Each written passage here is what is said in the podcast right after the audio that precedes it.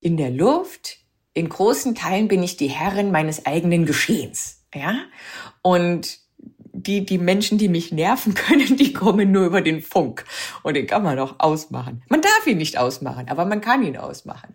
Oder runterdrehen. Im Büro habe ich ständig E-Mails und ich werde unterbrochen und da finde ich, braucht man schon gute Nerven. Herzlich willkommen bei How to Hack, dem Podcast von Business Punk. Schön, dass ihr dabei seid und jetzt Ohren auf, denn bei uns verraten euch erfolgreiche Gründerinnen und Gründer, Macherinnen und Macher und Kreative, was sie in ihrem Job anders machen. Unsere Gäste erklären euch ihre persönlichen Tipps und Hacks fürs Arbeitsleben. Das Beste daran, hier wird nicht um den heißen Brei herumgeredet, sondern es gibt handfeste Learnings. Ich bin Jana, Fernsehredakteurin und Moderatorin und ich freue mich riesig, Gastgeberin dieses Podcasts zu sein. Schön, dass ihr wieder mit dabei seid und mir gegenüber sitzt wie gewohnt meine Kollegin der Audio Alliance und Lieblingsfranzösin Lucille. Bonjour Lucille. Bonjour Jana. Na, ich habe eine Frage für dich. Wolltest du immer schon Journalistin werden oder was war dein Traumberuf als Kind? Okay, direkt mal mit der Tür ins Haus. Ähm, Also ganz früher wollte ich tatsächlich mal Politikerin werden. Aber dann habe ich hm. ja gemerkt, wie furchtbar undankbar dieser Beruf ist. Und ja, dann habe ich gemerkt, dass ich halt ein absoluter News-Junkie bin und meine Neugierde äh, ja doch im Journalismus am besten aufgehoben ist. Wie war es bei dir? Ja, also eigentlich wollte ich Schriftstellerin werden und ich habe auch so kleine Geschichte für meine Puppen geschrieben und sogar mal eine eigene Zeitschrift gebastelt. Also richtig süß, Ach, wenn ich darüber nachdenke. Ähm, Total. Also ja, das mit dem Journalismus war irgendwie schon vorgesehen. Ja, auch wenn ich äh, heute eigentlich mehr rede und schneide als schreibe. Okay, aber du hast dir deinen Kindheitstraum erfüllt und unsere Gästin von dieser Woche, die ist auch ihrem Kindheitstraum gefolgt. Sie wollte Pionierin sein und das ist ihr ziemlich gut gelungen, würde ich mal so sagen, oder? Ja, und wie? Also, Nicola Winter ist nämlich die zweite Frau überhaupt, die Kampfpilotin der deutschen Bundeswehr geworden ist. Und bald könnte sie sogar die erste deutsche Astronautin im All sein. Ja, darüber habe ich natürlich mit ihr gesprochen, aber auch darüber, wie man am besten Krisen bewältigt. Denn Nicola ist auch noch Dozentin für Krisenmanagement, ein echtes Multitalent also. Ihr dürft gespannt sein und eine ganze Menge lernen. Los geht's! Nicola, in welcher Krisensituation brauchtest du mal verdammt starke Nerven? Hau mal raus. Oh, ich hatte in diesem Leben schon mehrere große Krisensituationen. Das Gemeine ist ja immer, wenn eine private und eine, eine Business-Krise zusammenkommen. Und ich war tatsächlich, das ist schon sehr lange her, Anfang 20, in der fliegerischen Ausbildung zur Jetpilotin. Das ist sehr intensiv. Da sind wir in Texas ein Jahr abgelegen. Jeden Tag gibt's Flüge, jeden Tag wird man geprüft. Und wenn man drei Flüge am Stück nicht besteht, also durchfällt, dann ist man raus. Und dann ist der große Traum vom Fliegen aus. Ich habe dann damals einen sehr netten jungen Mann kennengelernt, einen Amerikaner, und äh, war dann mit ihm zusammen. Der hat es geschafft, betrunken einen sehr schweren Autounfall zu produzieren und lag dann wochenlang im Krankenhaus. Und ich musste mich um ihn kümmern während meiner fliegerischen Ausbildung. Und das war Anfang 20 tatsächlich die maximale Krisensituation. Ähm, das war richtig hardcore. Ich habe das damals aber irgendwie gemeistert. Und seitdem kam mich in diesem Leben wirklich nichts mehr umhauen. Okay, also ist das ein Learning, wenn sowohl beruflich als auch privat was gerade Schwieriges vor einem steht? Das kann einem schon ein bisschen aus der Bahn werfen. Und wie geht man am besten damit um? Ja, das ist die ganz gemeine Kombination. Die meisten von uns können mit einer von beiden Situationen umgehen. Ne? Wenn ich privat Stress habe, aber es läuft beruflich, dann habe ich da ja diese Zuflucht. Genauso andersrum, wenn es in der Karriere irgendwie kriselt. Aber privat habe ich eine stabile Basis, ist ja auch okay. Dann kann ich wieder nach Hause kommen. Das Leben ist in Ordnung. Wenn ich jetzt an beiden Orten ein Problem aufmache, dann wird es ganz schwierig, irgendwo Halt zu finden. Und dann wäre mein Rat, sich halt eins von beiden auszusuchen, sich erstmal darauf zu konzentrieren, das zu richten und dann das andere. Ne? Jetzt hast du ja gerade schon erzählt, dass du so ein bisschen einen Top Gun-Hintergrund hat. Ich glaube, das kann man ganz gut sagen, Top Gun in weiblich. Du hast schon mit 16 deinen ersten Flugschein in der Hand gehalten. Nach dem Abitur bist du zur Luftwaffe gegangen und du wurdest eine der ersten Kampfpilotinnen Deutschlands. Du flogst zuerst den Tornado und dann den Eurofighter. Woher kam diese Leidenschaft für die Fliegerei? Die Leidenschaft für die Fliegerei habe ich schon ganz jung entwickelt. Zum einen ist das so ein bisschen familiär bedingt bei uns. Meine Mama hatte in den 80ern schon eine Ultraleichtflugschule. Ultraleicht waren damals diese kleinen Trikes. Man sieht die manchmal in so Filmen, wenn die Vögel irgendwo hinführen. Ja, so ein kleiner dreieckiger Flügel und so ein kleiner Motor hinten dran. Meine Mama war außerdem mehrfach Weltmeisterin im Drachenfliegen, so vom Berg. Ähm, also meine Eltern sind sehr flugbegeistert und ich habe schon ganz früh ganz viele Bücher gelesen über so Flugpioniere, über Hannah Reitsch oder Emilia Earhart, die so in den 20ern schon Hubschrauber geflogen sind oder Flugzeuge um die Welt. Und ich fand es ganz toll und wollte auch so pioniermäßig ja, fremde Länder entdecken und Abenteuer erleben. Würdest du sagen, dadurch, dass deine Mutter auch so ein Vorbild war, dass das dich auch sehr geprägt hat? Also, dass man sagen kann, okay, man kann auch nur das werden wollen, was man auch sieht, gerade als Mädchen? Nein, gar nicht. Nein, gar nicht. Weil das Lustige ist ja, wenn man ein echter Pionier sein möchte, dann muss man ja dahin gehen, wo die anderen noch nicht waren. Da muss ich ja explizit, absichtlich dahin gehen, wo es keine Vorbilder gibt. Und tatsächlich war meine Mutter mit ihrer Fliegerei gar nicht so ein Vorbild oder so, boah, krass. Weil das war halt bei uns völlig normal. Mhm. Fast schon langweilig, ja, weil wenn man damit aufwächst, ich war fünf, meine Mutter macht es, dann denkt man sich mit 15, hä, das ist voll langweilig, da kann ich nicht rebellieren, das brauche ich nicht, sondern es war mehr dieser ganze Mindset, wir machen einfach das, worauf wir Lust haben oder was wir tun möchten, ohne Rücksicht auf die Meinung anderer weil gerade meine Mutter das dann, als ich zur Bundeswehr gegangen bin, damals schon maximal doof fand. Also das, die Entscheidung kam nicht so gut an, auch wenn sie mit dem Hintergrund Fliegerei war. Aber Pionierin zu sein, da gehört ja vieles dazu, auch große Entscheidungen, wie du gerade gesagt hast. Was war für dich als Frau da besonders schwierig? Du bist ja wirklich in eine Männerdomäne reingegangen. Ne? Du warst eine der ersten Kampfjet-Pilotinnen in Deutschland. Ja, ich war Deutschlands zweite Kampfflugzeugpilotin, völlig ohne Zutun, weil die Bundeswehr sich halt so wahnsinnig spät für Frauen geöffnet hat. Ne? Ich habe 2004 Abitur gemacht. 2000 hat sich die Bundeswehr für Frauen geöffnet, weil sie damals dazu gezwungen wurde wenn die sich in den 70ern geöffnet hätten, wie die Amerikaner, dann wäre ich vielleicht Nummer 69 gewesen und hätte auch das gerade lustig gefunden. Und daran war tatsächlich für mich überhaupt nichts schwierig. Erstmal, ich habe Mathematik-Leistungskurs gemacht. In der Schule war ich auch die einzige Frau und ich fand es immer gerade nett, so die Hände im Korb zu sein. Es hat Nachteile, aber es hat auch Vorteile, wenn man so der, der Sonderling ist, der, der oder die, die etwas anders ist. Und ich habe mich da nie gedacht, oh, jetzt bist du eine Frau und gehst dahin. Wenn überhaupt vielleicht, oh, du bist ganz schön klein und zierlich und gehst dahin. Aber gerade so ein Flugzeug funktioniert ja nicht über brutale Muskelkraft, sondern mit Hydraulik und Elektronik. Also man muss nicht besonders groß oder kräftig sein, um da einen guten Job zu machen. Mhm, jetzt kannst du aus erster Hand berichten. Ist es so wie bei Top Gun? Läuft die Ausbildung so ab? also ich bin großer Top Gun-Fan. Äh, ich habe tatsächlich, also schon früher mir die ganzen Filme natürlich reingezogen, jetzt auch den neuen. Ist es so? Hm, es ist so ähnlich. Also ich sage das auch nur wegen Top Gun 2. Ich finde, der neue Top Gun ist richtig gut gelungen. Da sind auch die Charaktere ein bisschen weniger überzeichnet. Der Top Gun 1 ist halt ein Kind der 80er ja, und der 80er und äh, des, des Macho-Daseins damals. Ah, ja, es ist so ähnlich, was die Filme immer nicht zeigen, ist wie wahnsinnig viel Theorie man lernen muss, wie viel man über Büchern sitzt, wie viel man im Simulator immer wieder die gleichen Notfallsituationen und Taktiken übt.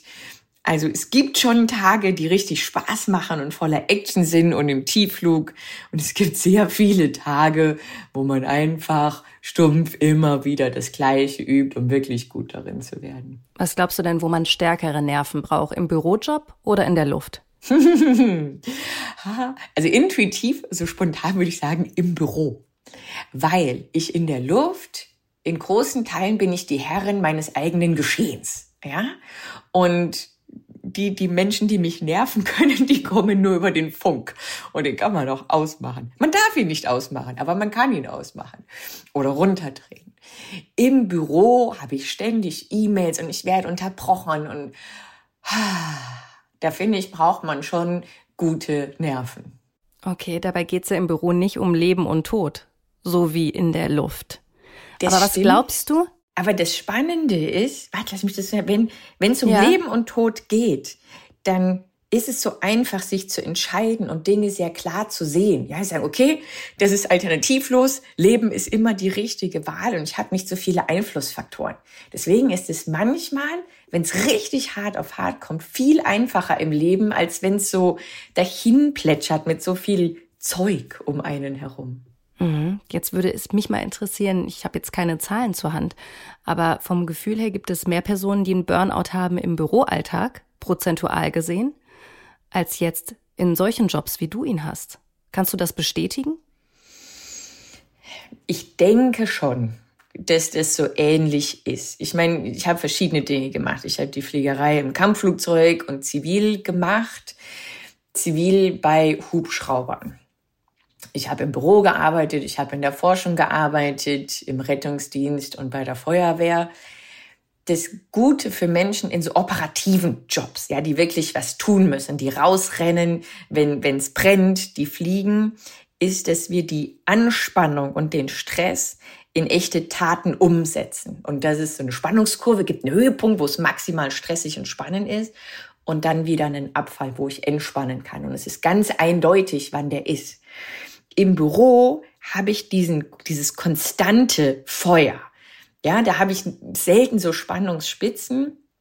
Und ich sitze ja mit meinem Stress auch nur, immer nur am Schreibtisch und kann den deswegen nicht richtig in Aktionen umsetzen. Ja, das Gemeine ist ja beim Stress, eigentlich will uns Stress was Gutes. Stress will uns retten, ja, so aus der Steinzeit vor dem Säbelzahntiger, der uns da anspringt. Und nur wenn der Säbelzahntiger immer der Chef ist oder die E-Mails und ich den nie bekämpfen kann, dann fängt an, Stress uns krank zu machen und zum Burnout zu führen. Also denke ich, dass es mit Sicherheit mehr, auch prozentual mehr Büromenschen passiert als Einsatzkräften.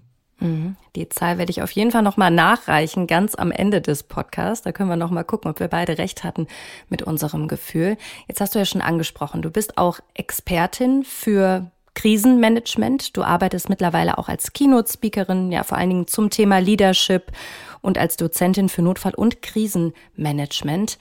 Was gibst du da den Leuten mit von deinen Erfahrungen, die du ja auch in der Fliegerei gesammelt hast? Wie kann man das übertragen in den ganz normalen Alltag, Joballtag? Ach, das kann man immer sehr gut übertragen. Das sind zwei große Themenbereiche. Das eine ist Führung, gute Menschenführung. Gute Menschenführung funktioniert immer gleich. Weil wenn ich in einem Bereich bin, wo ich mit Krisen rechne, dann muss ich, bevor die Krise kommt, meine Mitarbeiter schon maximal gut führen, damit ich dann, wenn es richtig knallt und kracht, ein super gutes Team zusammen habe. Da kann ich nicht dann erst anfangen zu sagen, hey, wer bist du? Was sind deine Stärken und Schwächen? Ich Machen das denn viele Führungskräfte? ja, das tun viele Führungskräfte. Die kennen ihre Mitarbeiter zum Teil schon seit Jahrzehnten. Aber nur weil ich mit jemandem bekannt bin, heißt es nicht, dass ich ihn wirklich kenne. Ich muss ja wissen, was motiviert meine Mitarbeiter, Mitarbeiterinnen. Worin sind die gut? Worin sind die schlecht? Was haben die so für Selbstzweifel? Wo kann ich die selber laufen lassen? Wo brauchen die Unterstützung? Ich muss mein Team also wirklich gut kennen und mein Team muss mir vertrauen. Weil eben wenn es knallt und kracht, haben wir keine Zeit mehr für einen Arbeitskreis und für ein, könnte ich dir mal ein bisschen Feedback geben, ich fühle mich da nicht so wohl. Das kann man dann nach der Krise wieder machen. Aber in der Krise müssen wir wirklich gut zusammen funktionieren und das funktioniert nicht über Befehl und Gehorsam, sondern über Vertrauen und ein gut aufgebautes Team. Außerdem ist es so, dass egal, auch wenn ich jetzt in einem Bereich arbeite, der nicht so krisengebeutelt ist, uns das im Moment ja doch häufiger passiert. Ja, kein Bereich war von Corona ausgenommen. Die wenigsten Bereiche sagen im Moment, oh, Lieferketten-Schwierigkeiten sind toll oder Zinsen oder der Russlandkrieg gegen die Ukraine. Also das trifft uns ja alle immer. Und da sind diese Führungsprinzipien wichtig, genauso gutes Krisenmanagement. Da geht es immer erstmal darum, dass ich mich in der Krise selber gut führe und manage. Und wenn ich mich im Griff habe, dann kann ich ein Team führen und dann kann ich irgendwie zu einem guten Ergebnis kommen. Was würdest du denn sagen, wie es um Führung in Deutschland bestellt ist? Ja, so allgemein ist es natürlich schon schwierig zu sagen. Ich habe schon alles gesehen. Richtig gute Führung, richtig schlechte Führung. Die gemeine Herausforderung für viele Führungskräfte ist, dass sie es nie ausdrücklich gelernt haben. Ja, wir studieren, man kann BWL studieren, man kann einen tollen MBA machen, man kann auch was Naturwissenschaftliches, Technik, IT studieren. Kommt dann Unternehmen, nach zwei, drei Jahren wird man zum ersten Mal Führungskraft und hat es nie so explizit hm. gelernt wie das Fachliche. Es ist aber dann mindestens genauso wichtig und sollte eigentlich so 50-50 nebeneinander stehen. Das Gemeinste, was man sich daran verdeutlichen muss, ist, dass wenn ich mal tatsächlich Chefin bin, kriege ich kein echtes Feedback mehr. Dann wird es ganz schwierig, es zu lernen. Dann kann ich es nur noch über sehr, sehr viel Selbstreflexion lernen. Das heißt, ich muss es eigentlich vorher lernen, wenn ich selber geführt werde, indem ich die anderen beobachte und indem man immer noch Menschen hat, mit denen ein Team auf Augenhöhe, die einem Feedback geben. Ja, Feedback von unten, boah, ganz schwierig. Von der Seite besser, mhm. von oben geht's. Ja, aber das ist die gemeine Herausforderung daran. Okay, also man müsste es eigentlich einführen, dass wenn man Führungskraft wird, was man ja oft einfach wird, weil man x Jahre schon im Unternehmen ist, ne, dass man einfach hochbefördert wird, dass man auch gleichzeitig noch Schulungen bekommt. Aber das mit dem Feedback, das finde ich einen total spannenden Punkt. Wie schafft man das denn als Führungskraft, dass man ehrliches Feedback bekommt? Also ist dann so eine Kultur der Angst, dass man von unten gar kein mehr Feedback bekommt, ist das eher so gerade Usus? Ich, ich glaube nicht mehr, dass eine Kultur der Angst noch Usus ist, weil inzwischen die Arbeitnehmer so stark sind und die Mitarbeiter, dass die so ein Unternehmen oder so eine Umgebung schon verlassen, wenn es geht. Aber dass man seinen Chef nicht unnötig gerne kritisiert, auch in einer guten Stimmung, ist ja auch klar. Ja, das ist jetzt nicht jeder Mitarbeiter ist ja, ja, mein Chef hätte es anders machen können, jetzt gehe ich mal hin zu ihm oder ihr und sag ihr das. Das ist, glaube ich, sehr selten. Und dass wir über die Witze unserer Chefs lachen, auch wenn die gar nicht so lustig waren. Das geht, glaube ich, auch allen von uns so, ja, weil wir einfach uns von diesen Menschen ja noch Dinge erhoffen. Auch wenn wir die gerne mögen. Ich möchte gefördert werden. Ich möchte vielleicht eine Weiterbildung. Ich möchte befördert werden. Also sind wir immer Ticken netter, als wenn das Arbeitskollegen auf Augenhöhe wären. So. Und da, da muss ich mich selber als Mitarbeiter beobachten und darf das nicht vergessen, wenn ich selber Chef bin. Was mache ich jetzt also als Chef?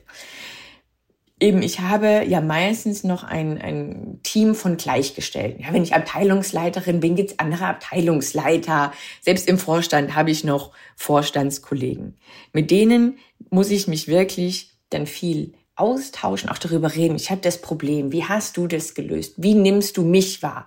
Kannst du auch mal mitkommen? Ja, es gibt in in der Fliegerei, auch im Rettungsdienst, ähm, bei den Medizinern, dass man von Kollegen begleitet wird die einfach zuschauen und dann hinterher mal ein Feedback geben. Natürlich gibt es in Unternehmen auch dieses 360 Grad Feedback. Ja, jeder gibt nach oben und nach unten Feedback. Da ist die Schwierigkeit, wenn ich das wirklich voll anonymisiere, geht es nur, wenn ich eine große Anzahl Mitarbeiter habe. Ja, wenn ich nur drei Mitarbeiter habe, ist das Feedback von unten auch nicht anonym. Und dann kann ich ja nicht nachfragen, ja, und wirklich in den Austausch gehen. Also auch das geht, aber es ist schwierig. Das Wichtigste finde ich daran, das zu wissen und dafür sehr sensibel zu sein.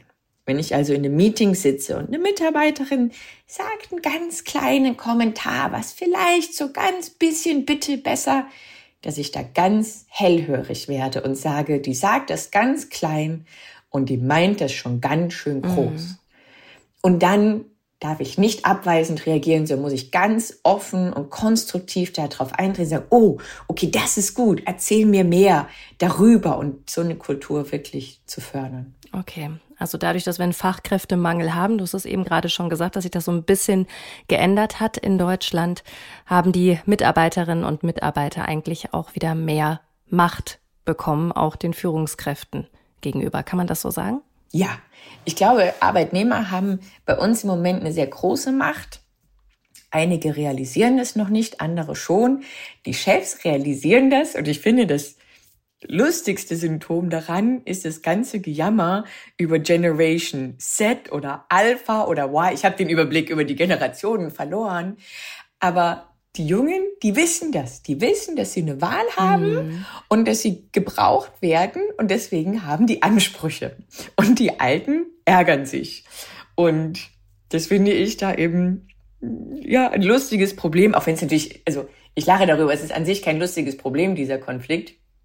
Aber es ist in dieser wir sehen das so schön drastisch, ja, und beide Seiten realisieren es nicht, um was es geht. Deswegen finde ich das zum Schmunzeln. Hm. Na, diesen Generationenkonflikt, den gab es ja eigentlich immer schon, ne? Genauso wie es immer Krisen gab und äh, Shitstorms tatsächlich, aber im digitalen Zeitalter sind die deutlich sichtbarer. Jetzt frage ich dich als Krisenexpertin, wie gehe ich denn als Unternehmen, als Führungskraft damit um, wenn ich einen Shitstorm ausgelöst habe?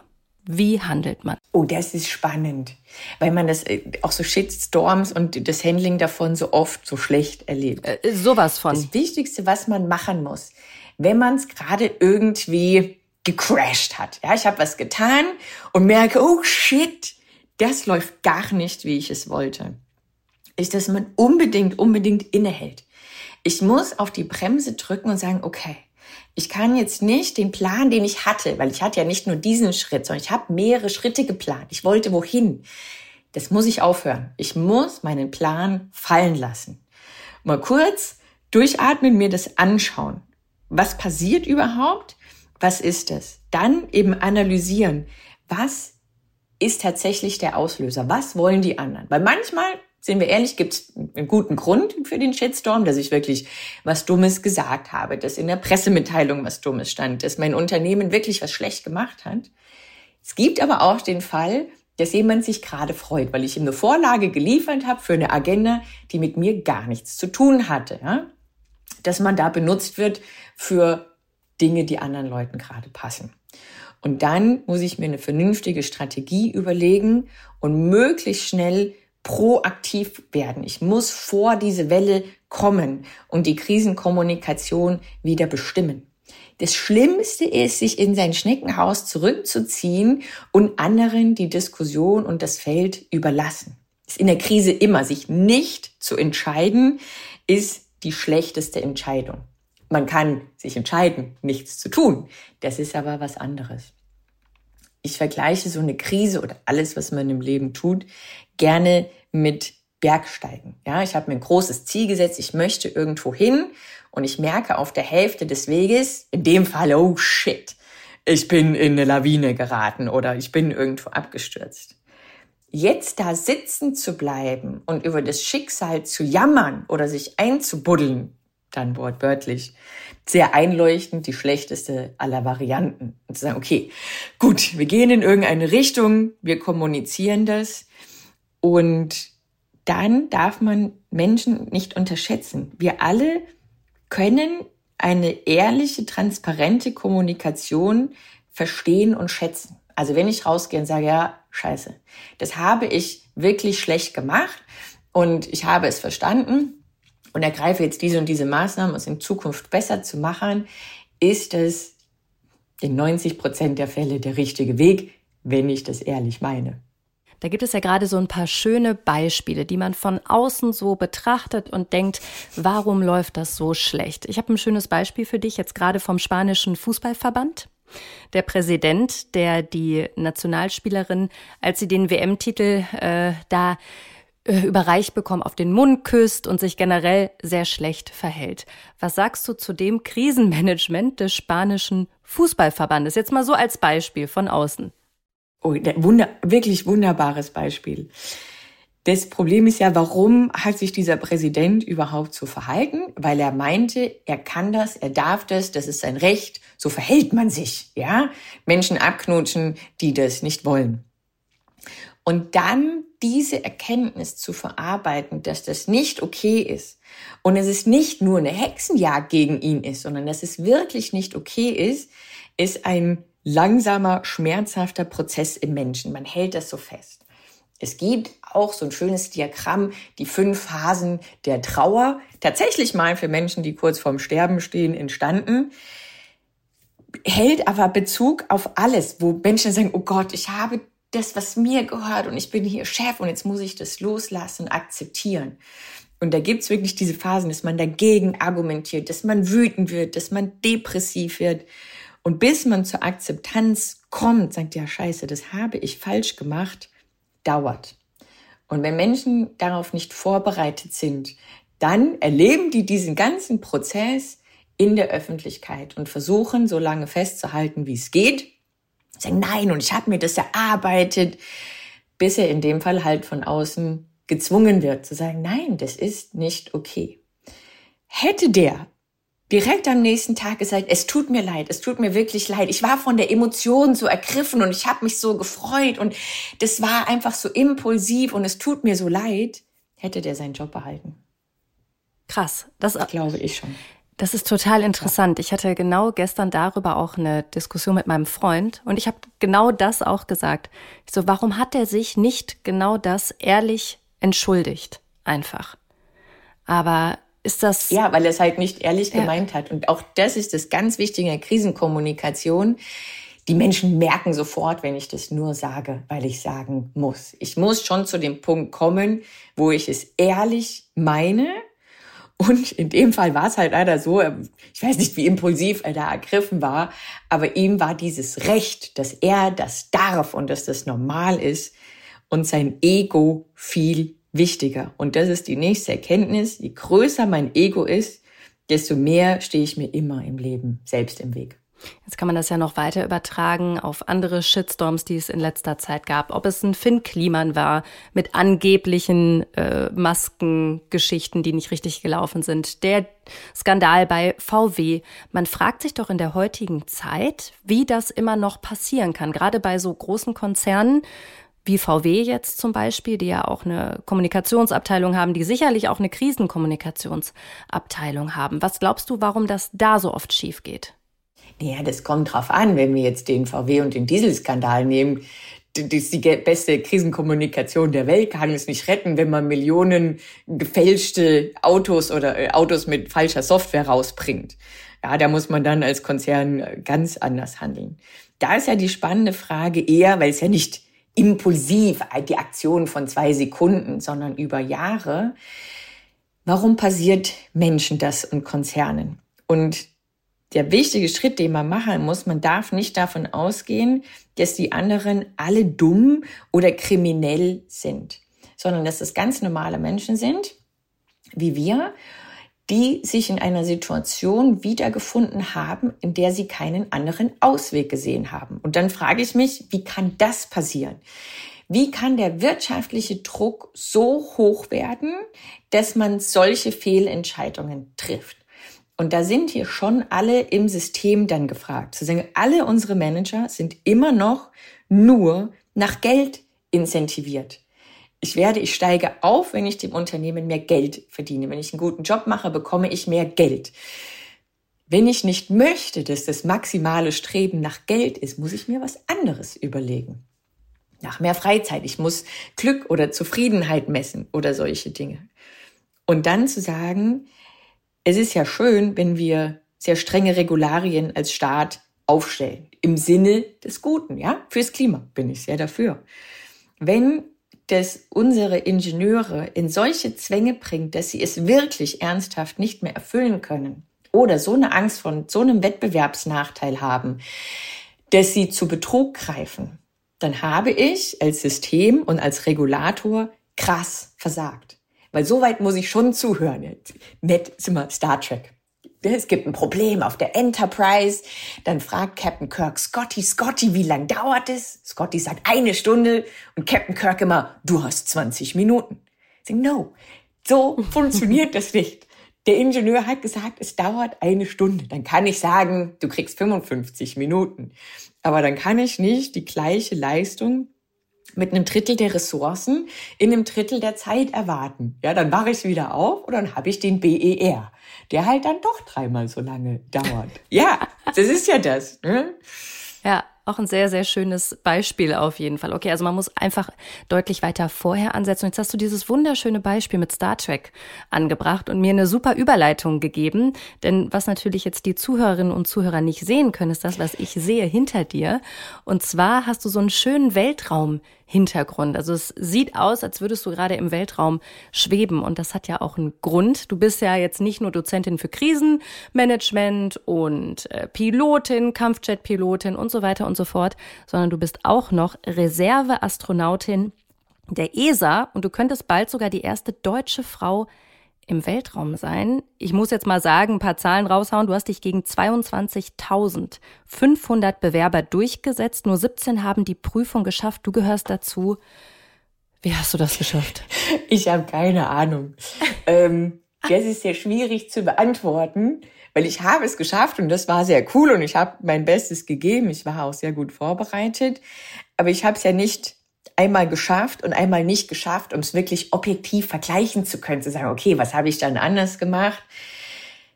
Der Trick, glaube ich, der einzig wirkliche Trick ist, sich jahrelang darauf vorzubereiten, dann auch kurz vorher sich vorzubereiten, alles dafür zu geben und in der eigentlichen Prüfung loszulassen und es ganz entspannt zu sehen und zu sagen, hey, whatever happens, okay, sera, sera.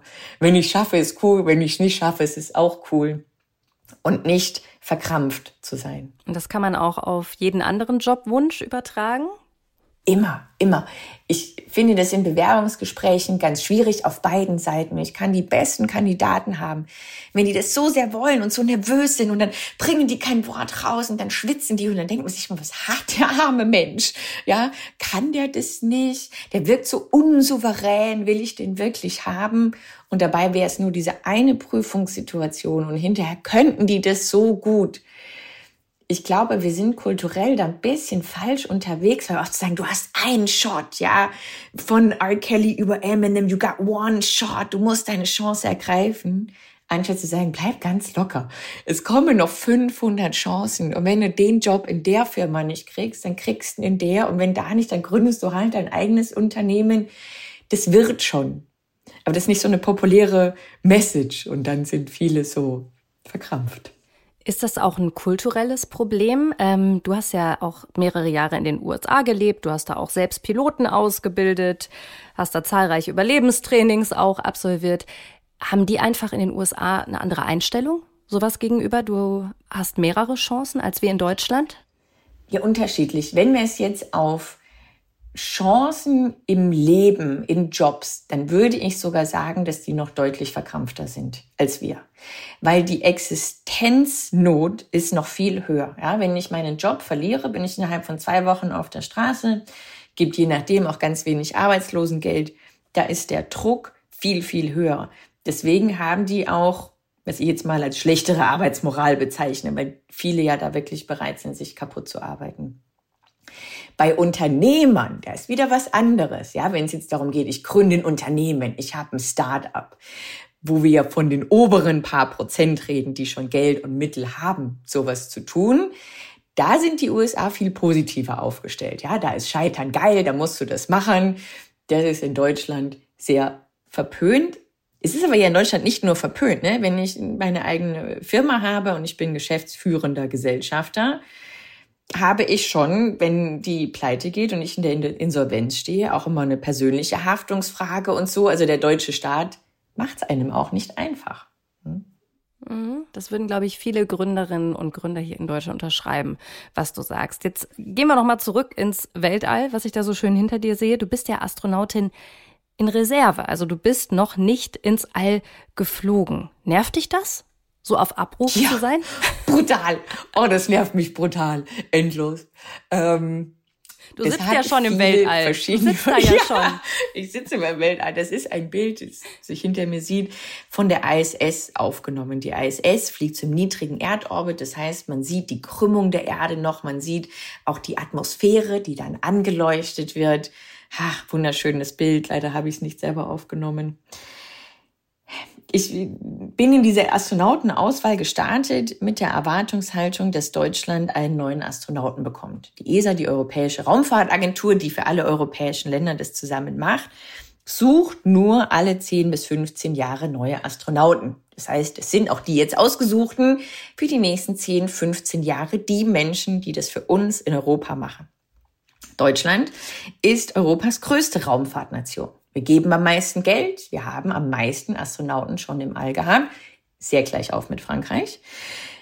Und wir haben jetzt einfach in dieser neuen Generation auf eigene Astronauten verzichtet. Es gibt eine Französin, es gibt einen Belgier, es gibt einen Schweizer, eine Britin und keine Deutschen. Warum? Und davon abgesehen, dass mich das persönlich nervt, nervt mich diese Tatsache, dass wir in der Zukunft nicht dabei sind. Und mich nervt die Tatsache, dass es schon zwölf deutsche Männer im All gab und null Frauen. Und das mit Abstand schlechteste Geschlechterverhältnis auf der ganzen Welt in der Raumfahrt. Wo man auch sagen kann, ja, aber und historisch, ich sage, jo, im Fußball, wenn wir ein Ergebnis haben, 2 zu 0, 3 zu 1, fein. Vielleicht Zufall. 12 zu 0 ist kein Zufall. Ja, da ist nicht aus Versehen einer. Nein, das äh, hat schon System gehabt. Es wird ja inzwischen versucht, das abzustellen, aber halt echt mit wenig Willen. Wir haben im Moment kein Interesse an Raumfahrt. Wir möchten da kein Geld drin ausgeben. Wir möchten uns da nicht engagieren. Irgendwie groß zu träumen und bei solchen Dingen, die sich nach Science Fiction anzuhören, mitzumachen, ist für einen guten, bodenständigen Deutschen nicht dran im Moment. Okay. Ist, also man sieht, du bist auf jeden Fall traurig, wenn ich jetzt in dein Gesicht gucke. Ist es denn noch zeitgemäß, ins All zu fliegen? Also man kann es natürlich von der anderen Seite auch betrachten. Warum sollte man es tun als Deutschland? Also was bringt einem das? Es ist mehr als zeitgemäß. Es ist ganz dringend notwendig und wir verpassen da im Moment Chancen, als gäbe es kein Morgen. Man kann es so ein bisschen vergleichen mit unserer Solarindustrie oder mit der Start-up-Welle Anfang der 2000er. Der Weltraum wird gerade kommerzialisiert. Es wird angefangen, da oben richtig Geld zu verdienen mit Satelliten, mit Satelliteninternet, Kommunikation, Navigation, Erdbeobachtung und sehr bald auch mit dem Abbau von seltenen Erden, von Metallen. Da geht's um Trilliarden, mehr als Milliarden. Die Eintrittshürden sind aber natürlich sehr hoch. Ja, ich brauche Raketen, ich muss da irgendwie hinfliegen, ich muss das alles bauen. Das heißt, es kostet Vorlauf. Deutschland ist ein Hightech-Standort. Wir leben davon, dass wir mehr Wissen haben und mehr können als die anderen, weil wir haben selber keine Ressourcen. Mhm. Wir sind da abhängig von den anderen. Wenn ich jetzt so Spezialwissen habe und damit Geld verdienen möchte, muss ich auch dabei sein, wenn mehr Spezialwissen gesammelt wird. Ja, wir sagen, hey, Europa hätte einen eigenen Zugang zum All, wir können unsere eigenen Ressourcen abbauen, dann wären wir nicht mehr abhängig von China, von Südamerika. Und das richtig Schöne ist im All auf so einem Asteroiden oder wenn man auf dem Mond Dinge abbaut, wie sei seltene Erden zum Beispiel, Helium-3, da lebt nichts. Da leben nicht mal Bakterien. Da kann ich auch nichts kaputt machen. Da könnte man da mal den schönen Kongo oder den südamerikanischen Regenwald einfach in Ruhe lassen. Und unseren Wohlstand, das ist eine volle Win-Win-Situation, ne? unseren Wohlstand mitsichern, mit einer Spitzentechnologie und Forschung beteiligt sein. Und im Moment gucken wir gerade zu, wie die anderen an uns vorbeiziehen. Europa schaut zu, wie die Welt an uns vorbeizieht und Deutschland schaut zu, wie die anderen Europäer noch an uns vorbeiziehen. Mhm. Und das bezieht sich ja nicht nur aufs Weltall, sondern auch auf andere technologischen Revolutionen, wie zum Beispiel künstliche Intelligenz gerade, oder? Ja, auch vielleicht ein bisschen weniger. Das Gute an künstlicher Intelligenz im Moment noch, ich kann es ja auch in kleinem Maßstab machen. Ne? Ich kann als einzelne Uni daran forschen. Ich kann als einzelnes Start-up mit genug Anfangsressourcen mich darin schon noch engagieren, weil in der Fachsprache müssen es gibt noch genug low-hanging fruit, wo ich nicht Milliardeninvestment tätigen muss, sondern auch mit kleineren Summen coole Dinge erreichen kann. Das geht halt in der Raumfahrt nicht. Ja, in der Raumfahrt, wir haben in Deutschland drei ganz spannende Startups, die versuchen, ihre eigenen kleinen Raketen zu bauen, aber auch die müssen erstmal 100 Millionen Euro plus von Investoren einsammeln. Da ist die Hürde noch höher. Aber auch KI, super wichtiges Thema und ein ganz wichtiges Thema auch für sozusagen den Otto-Normalverbraucher, das zu verstehen, weil das wird unsere Welt beherrschen. Und genauso wie ich verstehen muss, wie mhm. funktioniert Google, was zeigt es mir an, muss ich bei KI verstehen, was zeigt die mir an, wieso kommt die zu dem Ergebnis. Ich habe eine sehr nette Assistenz in meinem Büro, der bringe ich jetzt gerade jeden Tag ChatGPT bei, weil ich will, dass sie das versteht und diese Tools nutzen kann und damit wächst und nicht in zehn Jahren sagt, oh mein Gott, das ist alles an mir vorbeigegangen und jetzt muss ich das alles nachholen. Genau zu dem Thema hatten wir auch gerade eine ganz spannende Folge mit der Gründerin und Journalistin Laura Lewandowski. Hört da gerne noch mal rein. Da ging es auch darum, wie man die eigene Produktivität steigern kann durch künstliche Intelligenz und dass man keine Angst davor haben sollte, unter der Prämisse, dass man sich genügend damit beschäftigt, weil sonst wird man auf jeden Fall irgendwann abgehängt. Jetzt lass uns noch mal einen Blick in die Zukunft wagen. Was glaubst du denn, wie realistisch ist das, dass du irgendwann nicht nur virtuell wie gerade, sondern auch wirklich real im All bist? Ah, ich möchte gerne sagen 50-50, weil ewig wird Deutschland sich nicht verschließen können, dass in der Raumfahrt und im Weltall wirklich wieder Dynamik drin ist, dass man da Geld verdienen kann und mitmachen muss.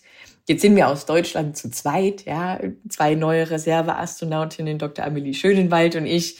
Also würde ich aus der 50-50, würde ich mir selber wieder 50-50, 25 Prozent geben.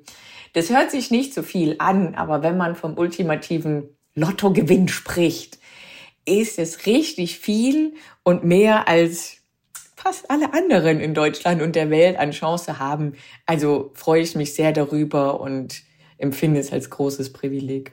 Okay, ich drücke dir auf jeden Fall die Daumen. Und an dieser Stelle machen wir einen harten Cut und kommen zu unserem Spiel in diesem Podcast. Und das Spiel heißt Business Bullshit.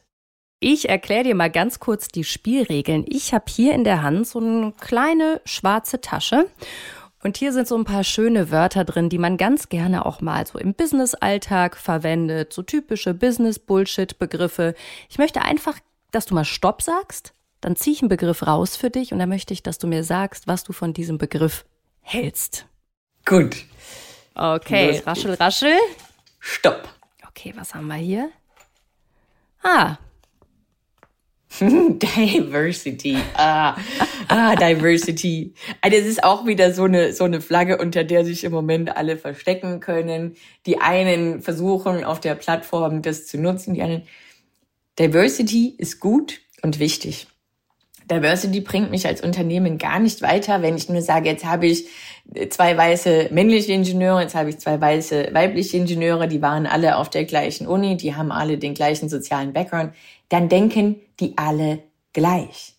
Sondern mhm. es muss am Ende ja darum gehen, dass ich unterschiedliche Köpfe und unterschiedliche Denkweisen habe. Aber davon profitiere ich. Und da muss ich mich konzentrieren zu sagen, okay, wenn ich einen weißen männlichen Single-Ingenieur, sagen wir mal den klassischen Stereotypen Nerd, Ende 20 habe, dann bringt es mir was, wenn ich eine weibliche Ingenieurin habe, die vielleicht schon Kinder hat, also sozial in einer anderen Situation ist, Ende 30, unterschiedliche Lebensrealitäten.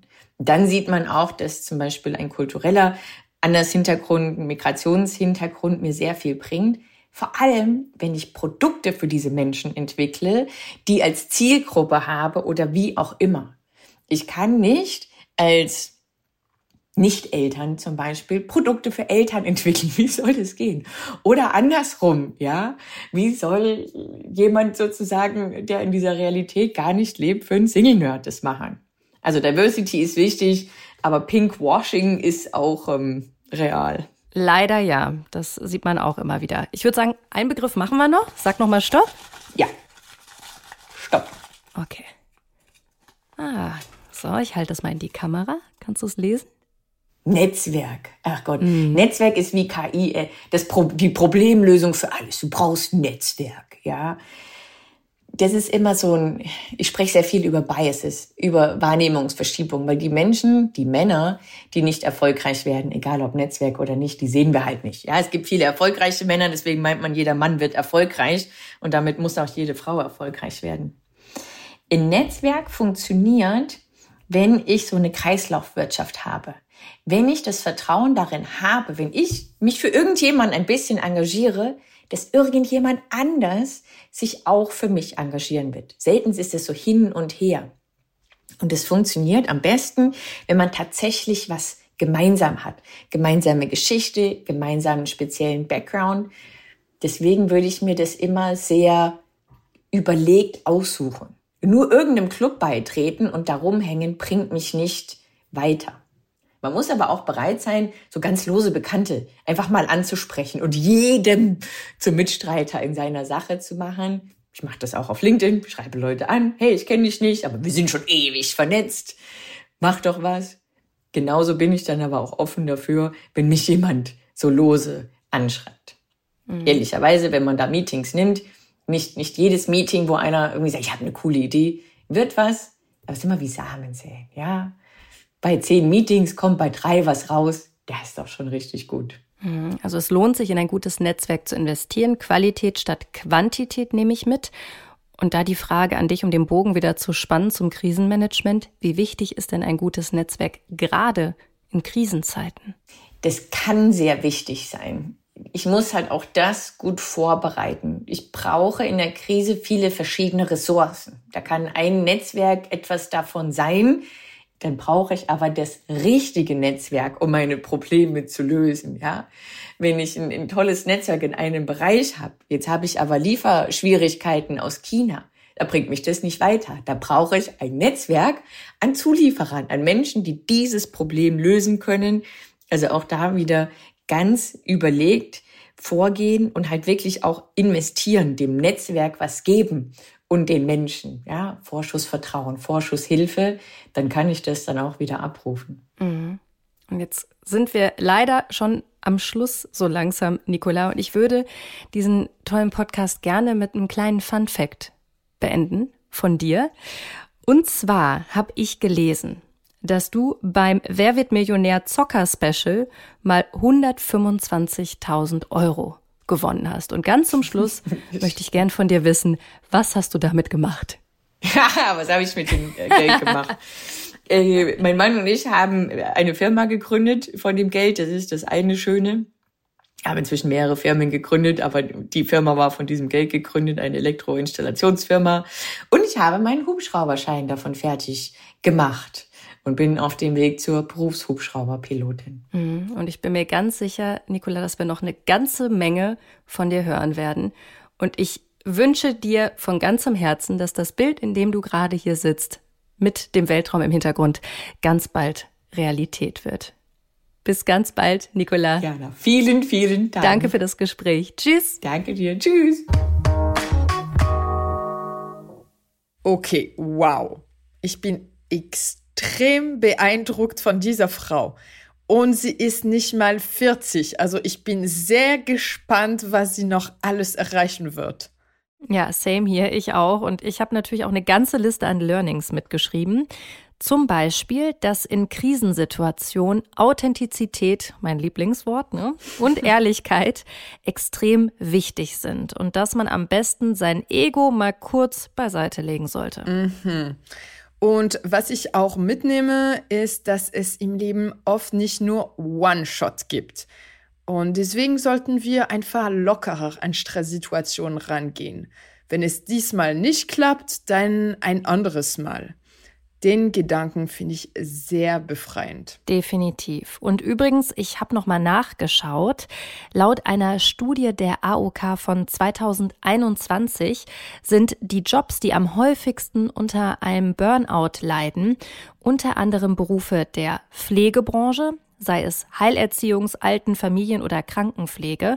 Also doch nicht die Bürojobs, aber vielleicht noch ein Grund dafür, sich weniger von Krisensituationen im Büro stressen zu lassen. Oh ja.